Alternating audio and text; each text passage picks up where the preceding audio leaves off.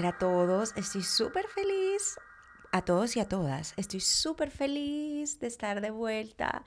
Me encanta, me encanta estar aquí en el estudio de Lucas, escapada de nuevo, obvio. Em, siempre escribir un capítulo es un poquito estresante. requiere mucha concentración de ir y volver. Y... Pero mi parte favorita es esta. Mi parte favorita es esta cuando digo, ok, ya, se acabó Voy a ir con lo que tengo, voy a hablar al micrófono y voy a dar de lo que tengo, voy a dar lo mejor de lo que tengo a todos. Y ahora mismo solo soy yo, el micrófono y en un futuro ustedes. Y esta parte, estar aquí, me alegra, me llena de vida y es como una magia que hay en este lugar. Eh, la última vez que hablé con ustedes fue desde aquí. Lucas estaba de viaje. Esta vez Lucas otra vez está de viaje pero está súper cerca. Está en una cabaña por aquí, a las afueras de, la ciudad. Hay lunes festivo. Hoy es domingo, regresa mañana, así que otra vez cuento con todo el tiempo y el espacio de la casa para poder grabar un nuevo capítulo. Así que vamos a ver qué se viene. Pero antes, estaba almorzando con unas amigas en un restaurante que me encanta, que venden pescado al horno. O sea, no es frito, es pescado al horno, pero te lo sirven así completo. Mi lugar favorito del mundo. Porque no tengo que comer nada frito, sino es como que me como el pescado así, con las espinas. Uf, lo amo. En fin, estábamos hablando acerca del podcast y ellas me decían que no les gustaba el nombre.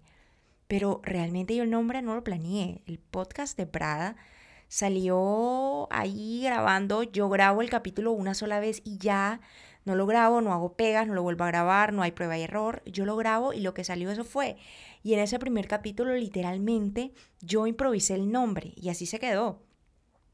Y tampoco tenía planes de cambiarlo. No era algo que me quitaba el sueño, pero ahí, escuchando a mis amigas, me decían, vamos a cambiarlo. Yo dije, bueno, vale, ¿qué tienen? Y empezamos a hablar y hablar y hablar y surgió el teorema de Pitágoras, con el cual tengo una historia súper, súper chistosa porque eh, creo que fue creo que fue el único ejercicio de matemáticas que entendí en el colegio. Y yo dije, vamos a colocarle el teorema de Prada. Empiezan con P, Pitágoras, Prada. Y, me gusta porque esto es un podcast que se trata de historias. Entonces va a ser el teorema de cada historia desde mi perspectiva, desde mi historia, desde mi pasado, que es la magia y es el poder que yo tengo, mi vida, mis historias, mi pasado, y con ellas entregárselas al mundo para que ustedes puedan al menos aprender un poco de esto y cometer unos nuevos errores. Ojalá no los mismos que yo, sino unos diferentes. Y luego ustedes me los cuentan a mí, para yo no repetirlos. Eh, este capítulo se trata acerca del potencial, el potencial que hay en cada persona. Esta generación se pregunta mucho eso, el potencial, el propósito, el llamado, como le llama Oprah Winfrey. El potencial. Son preguntas que surgieron en esta sociedad que está haciéndose preguntas un poquito más profundas, desde que ya no nos tenemos que hacer otras preguntas, como, ah, bueno, ustedes saben que antes las cosas eran un poquito más complicadas. Mi abuela, por ejemplo, no decidió cuántos hijos iba a tener, no podía votar y cosas como esas. Entonces, digamos que ahora mismo la sociedad está un poquito más amplia y somos un poquito más libres de entrar a profundizar en temas que son un poquito o que son mucho, mucho más trascendentales y un poquito menos de supervivencia. hay un perro ladrando en el fondo, el perro del vecino siempre ladra, no saben cuántas grabaciones nos ha dañado ese perro y no entiendo por qué ladra tanto. Y saben que es lo peor, que cuando empieza a ladrar no se calla, entonces no estoy segura de que lo va a hacer. Pero como les digo, este capítulo se graba una sola vez y para siempre, así que no, no voy a cambiar el concepto del podcast. Um, lo único que puedo hacer es cambiar de habitación, así que acompáñenme porque esto no va a parar. En fin, mientras me cambio de habitación, quiero hablarles acerca del potencial. ¿Qué es el potencial? Son esas preguntas que tú te haces como, ¿para qué soy bueno? ¿Para qué soy bueno en la vida? ¿Para qué nací? ¿Qué hago en esta tierra? ¿Por qué llegué a este mundo? ¿Por qué estoy en la esfera de lo material. ¿Por qué? Porque no estoy en el eterno presente. Y saben, yo me pregunto antes de escribir este podcast, ¿qué es el potencial? ¿Qué es el potencial en una persona? Para mí el potencial en una persona se ve algo así como esa cosa que muchos creen que nunca tuvieron y otros creen que siempre tuvieron, pero nunca se dieron cuenta y andan toda su vida cargando con el peso de la culpa, con ese sobrepeso de el tiempo perdido. Yo lidio mucho con eso. Porque pues hoy vamos a hablar mucho de mis historias, pero realmente sí, yo creo que hubo un punto de mi vida, un punto de, de inflexión en mi vida en el que empecé a tomar acción y empecé a hacer lo que me gusta y empecé a pensar en una vida de servicio que al fin y al cabo es lo más grande que puede hacer, a lo cual se puede dedicar un ser humano en esta tierra a servir. Pero antes de eso, yo simplemente era un átomo de carbón esperando la muerte. Y todo ese tiempo perdido me me caga el hipotálamo, o sea, como que me está rayando la, cabeza y, y sí lo pienso bastante. Cada vez menos. Digamos que he venido trabajando en eso, pero sí lo pienso bastante y quiero, quiero dar un poco acerca de lo que tengo con mis historias para que si tú también te has sentido así, si has sentido ese peso de, de la frustración, de en qué momento voy a empezar a tomar acción o por qué me demoré tanto tiempo en tomar acción, quiero que con mi historia pueda iluminarte para que tú empieces a, a dar un vuelco al volante de tu carro. Creo que el perro se escucha en el fondo, ese perro realmente. O sea, yo no sé si es que le deben plata o qué, pero que, o sea, tiene una rabia terrible. En fin, no me voy a distraer porque no voy a volver a, no, o sea, no voy a caer ante el mal humor del perro de mi vecino. En fin, eh, creo que el potencial, aparte de esas preguntas que nos hacemos, es ese laurel, ese condimento que tú le aportas al menú de la sociedad. Creo que es esa cosa que hace la diferencia, que si tú no estuvieras el mundo fuera diferente, es ese ingrediente que aporta en la psiquis colectiva humana.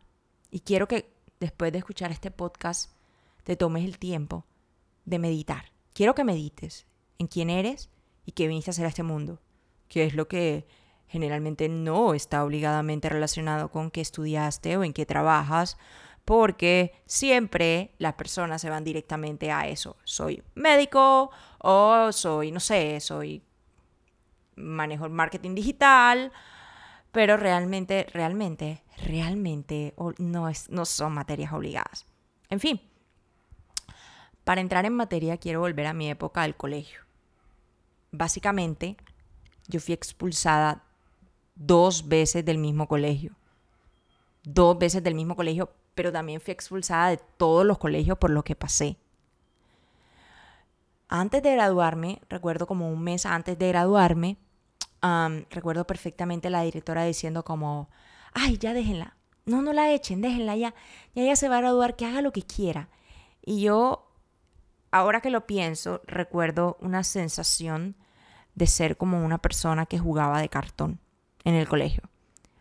Yo no sé cómo yo busqué la manera de siempre,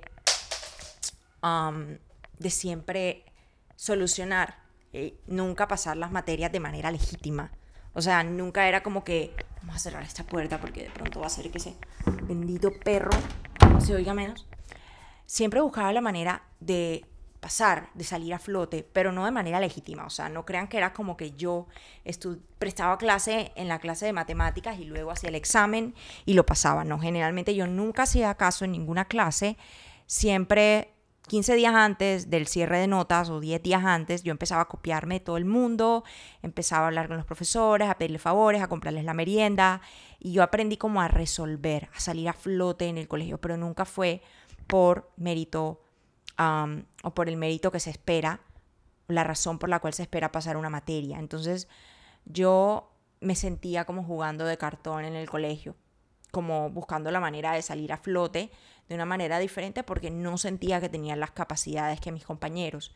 Yo era una persona con problemas de hiperactividad y me resultaba imposible concentrarme en clase Únicamente me podía concentrar en las materias que me importaban, que eran inglés, deporte, música y dibujo. E incluso esas materias las perdía, siendo muy buena, porque la manera en cómo las evaluaban para mí simplemente no era interesante. Entonces yo podía saber mucho inglés, pero si no conocía la teoría, el verbo to be, y solo lo sabía hablar, nunca iba a poder pasar un examen. Entonces esa fue mi posición en el colegio, siendo expulsada, perdiendo las materias y solucionando al final porque yo no hubiera podido con el fracaso de no de no de no haber podido pasar. Yo necesitaba salir a flote. Yo tenía un alto instinto de supervivencia, tal que en el momento en el que sentía que estaba en una situación límite, agarraba todo mi potencial y como fuera resolvía. Y bueno,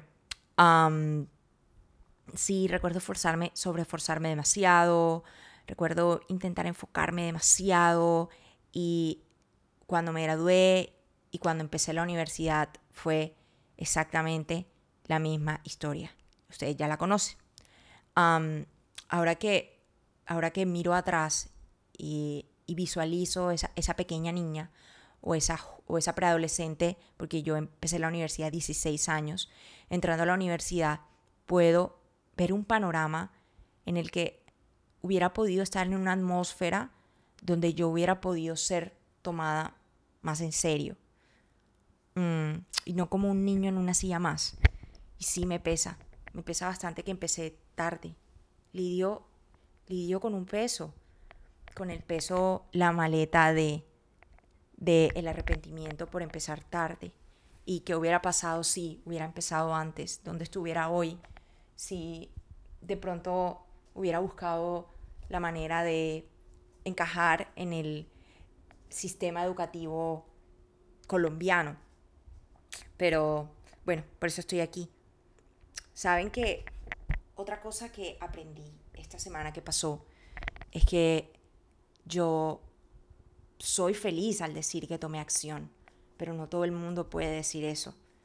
Y eso me llena de orgullo, a pesar de que empecé tarde, tomé acción.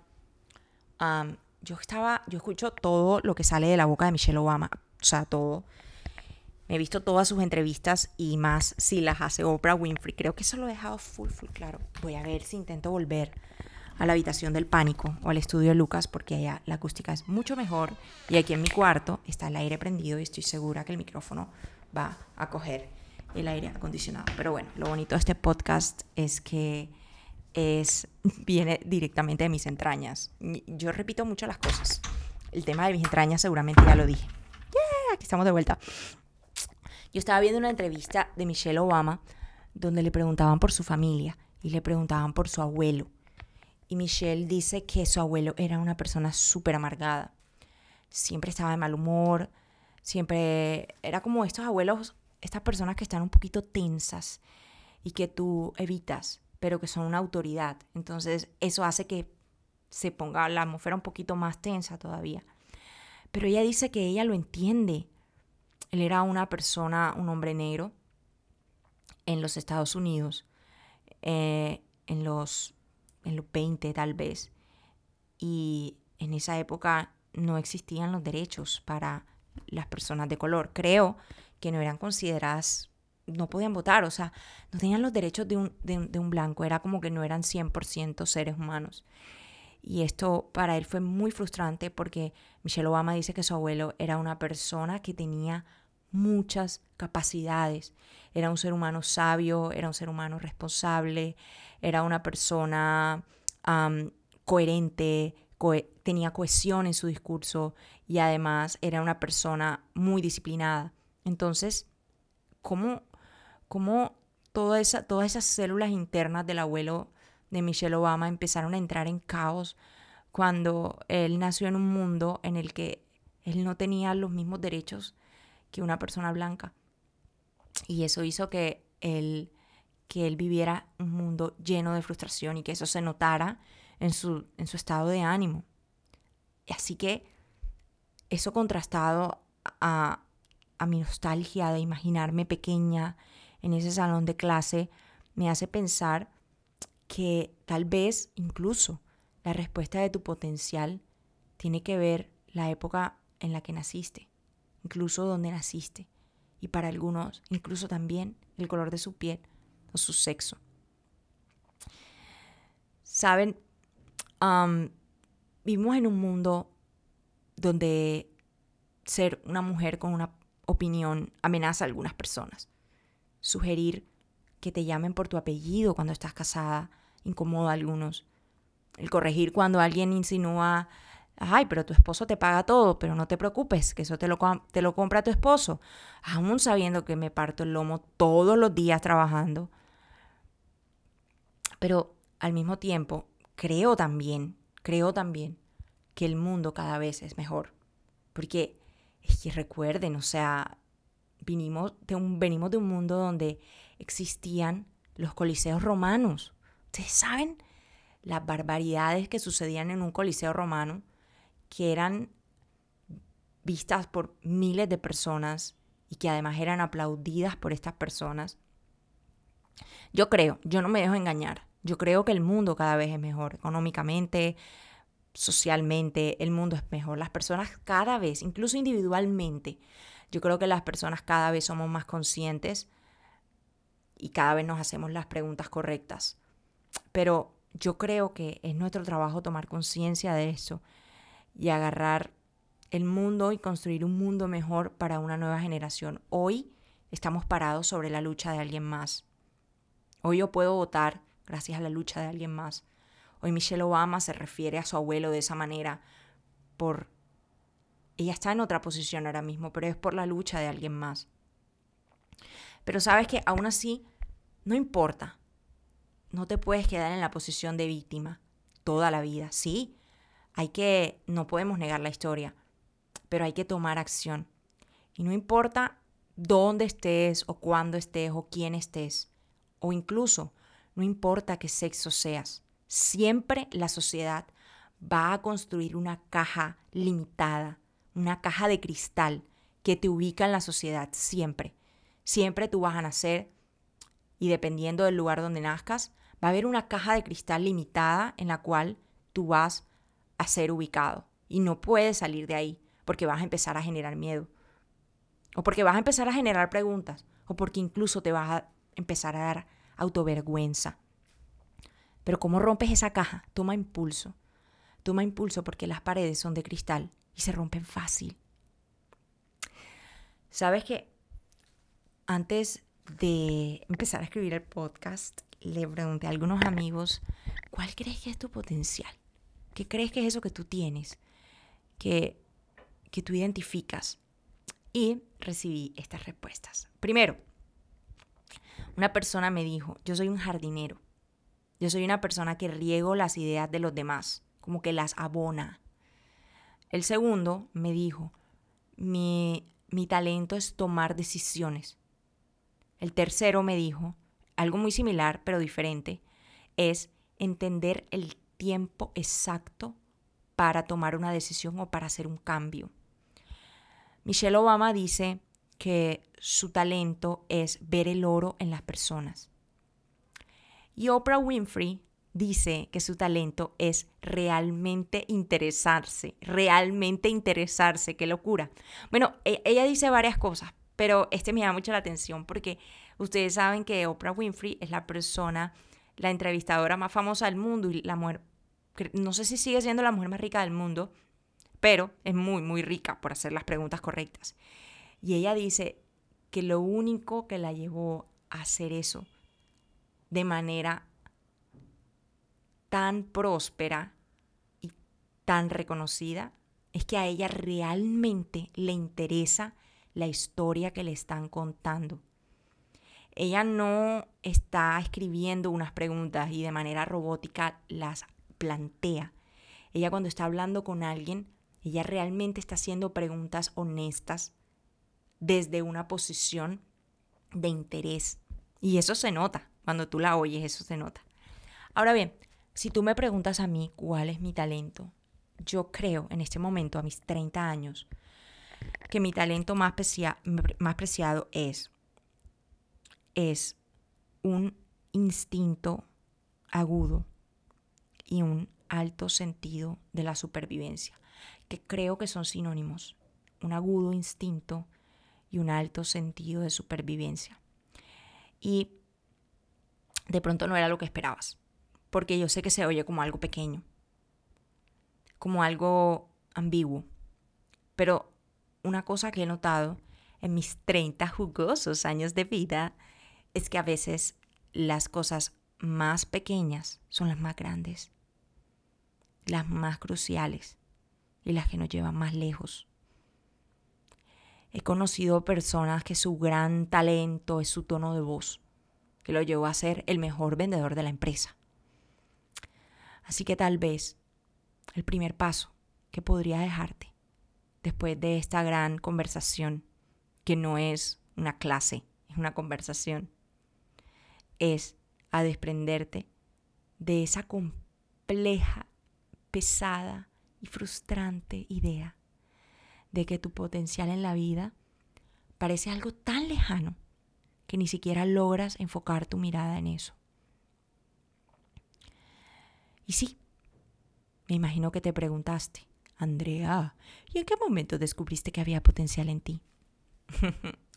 Después de haber jugado de cartón en mi vida por más de la mitad del tiempo que he estado en este mundo para mí, yo no, no recuerdo, porque no les voy a mentir, o sea, no les voy a decir el ABC para encontrar el potencial.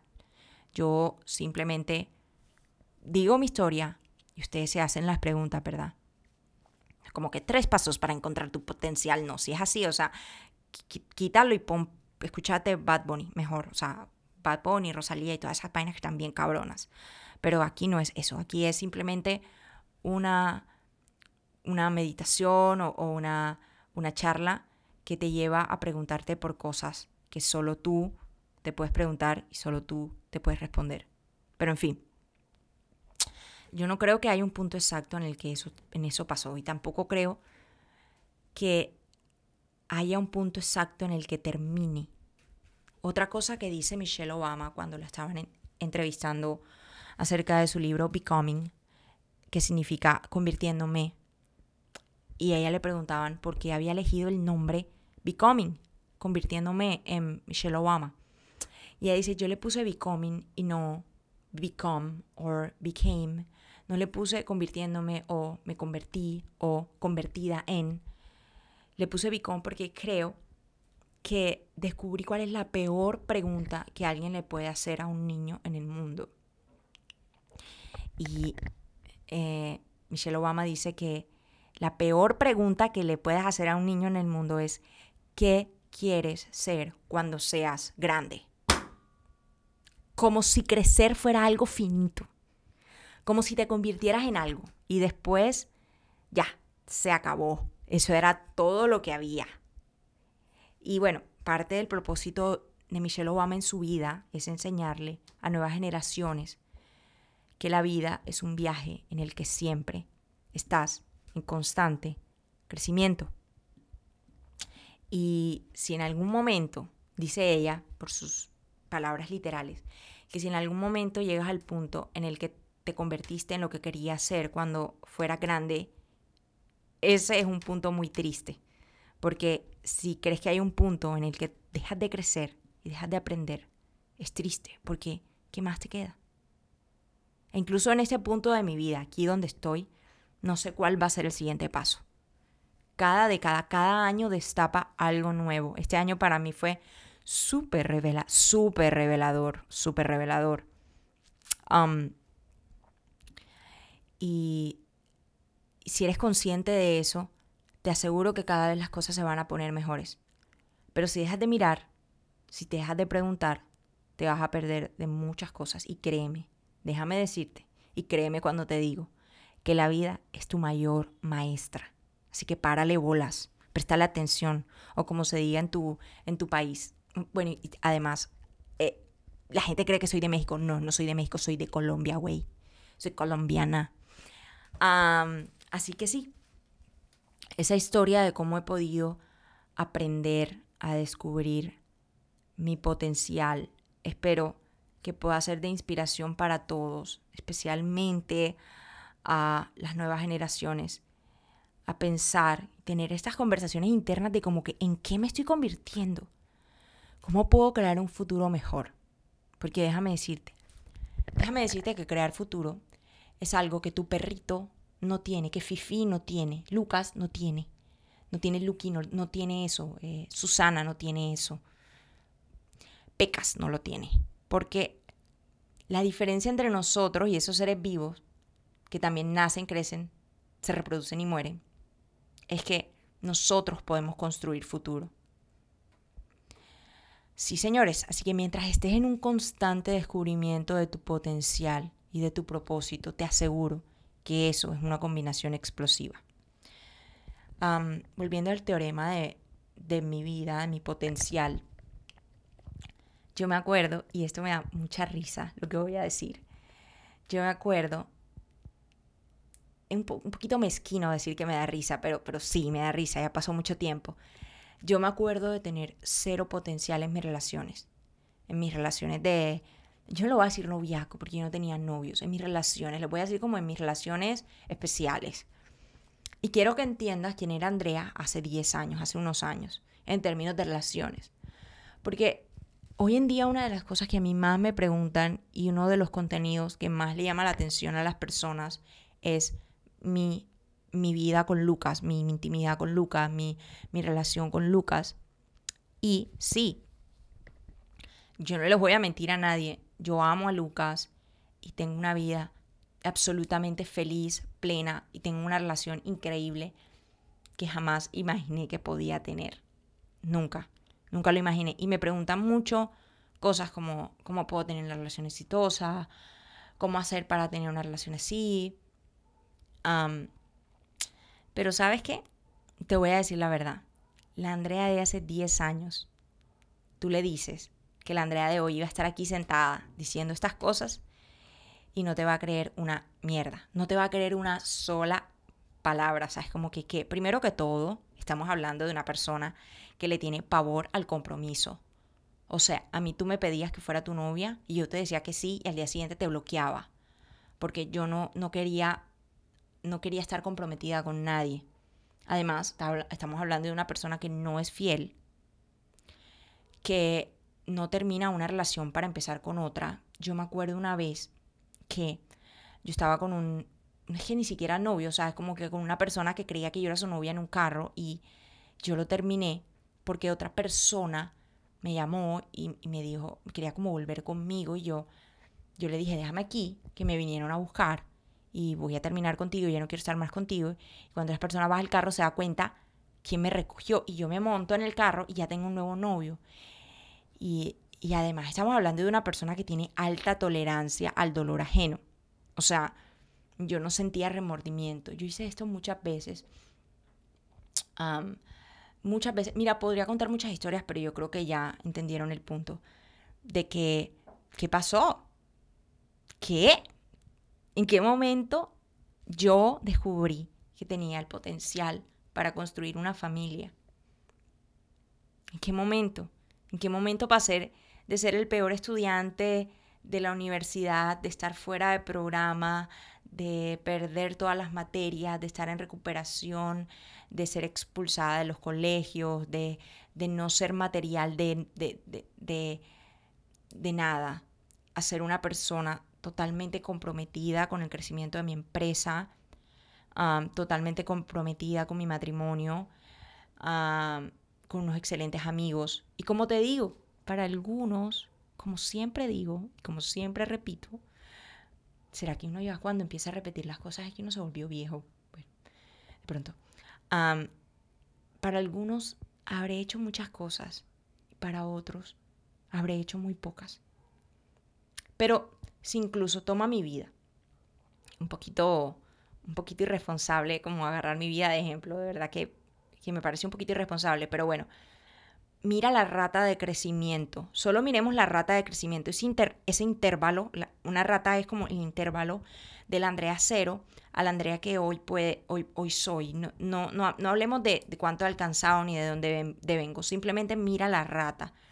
Y yo creo que ese, esa, pequeña, esa pequeña franja me hace pensar que cualquier persona, no importa dónde estés hoy, Hoy puedes hacer algo tan sencillo, algo, algo sencillo. Escribe tres cosas, que no tiene que ser como que no voy a ser presidente, voy a tener la casa de Kim Kardashian, o sea, como que vamos. Toma un papel, toma tu celular o hazlo en tu mente, no sé, tómate un café. Vamos a tu esencia más pura. Generalmente estas cosas no tienen que ver con poder o dinero, sino con construir un futuro y ojalá sea uno mejor. Y te aseguro que después de anotar esas tres cosas que pueden ser como que no, o sea, yo tengo el potencial de escuchar, yo tengo, yo tengo el poder de, tengo el poder de, de amar. O sea, a mí, a mí me duele el dolor ajeno. Yo, yo, tengo, yo tengo mucha empatía. O también puede ser como que yo, yo sé, yo sé organizar una problemática las personas yo las veo abrumándose cuando viene un problema, pero yo es como que enseguida tomo acción y digo, mira, primero vamos a hacer esto, lo vamos a hacer lo otro, lo vamos a hacer lo otro. Te aseguro que ese, ese, pequeño, ese pequeño listing va a ser una semilla para que ese potencial que está en ti te conduzca a un lugar mejor. Tienes todo, no tienes nada, todo depende de lo que estés mirando y te aconsejo te aconsejo que no mires lo que te falta, sino mira lo que puedes ofrecer. Sabes que anoté muchísimas cosas más, me faltan como cuatro párrafos más, pero yo creo que voy a dejar hasta aquí porque siento en mis entrañas que lo que dije está completo y siento en mis entrañas que la persona que lo tenía que escuchar ya lo escuchó y siento en mi hipotálamo que es hora de que apague el celular, no coloque Bad Bunny ni coloque Rosalía, sino que ahí donde estás, en tu carro, en tu trabajo, en el gimnasio, en tu cama, en el inodoro, en tu balcón, em, empieces como a hacerte estas preguntas que te van a llevar a esas pequeñas preguntas que te van a llevar a esas grandes respuestas. ¿Quién soy? ¿Para qué estoy en esta tierra? ¿Cuál es mi propósito? ¿Cuál es, el, ¿Cuál es el color de mi luz? ¿Qué me hace levantar en las mañanas? ¿Qué es lo que más disfruto? Y no te estoy diciendo que vayas y renuncies a tu trabajo, o que te vayas de Colombia, o que te vayas de México, o que te vayas a vivir a Europa. No, no, no, no estoy hablando de grandes cambios, estoy hablando de pequeñas respuestas. Y te aseguro que generalmente, generalmente, los baby steps o los pequeños pasos te llevan más lejos. Y bueno, eh, ese fue el capítulo de hoy, el capítulo del potencial. Estoy súper feliz. Por otro lado, les cuento que iba a ir a México, pero ya no voy.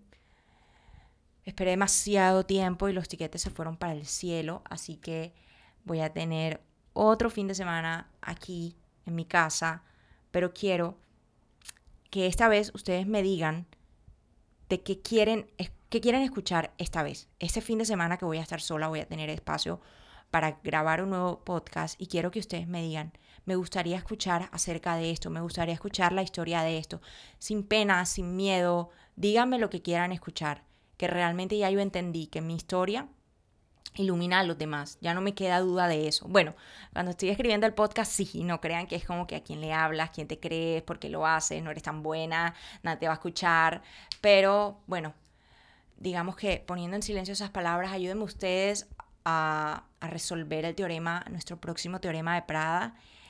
Y bueno, espero que lo hayan disfrutado, espero que se hayan preguntado y espero haberlos iluminado. Nos vemos en un próximo capítulo. Hasta la pista, baby.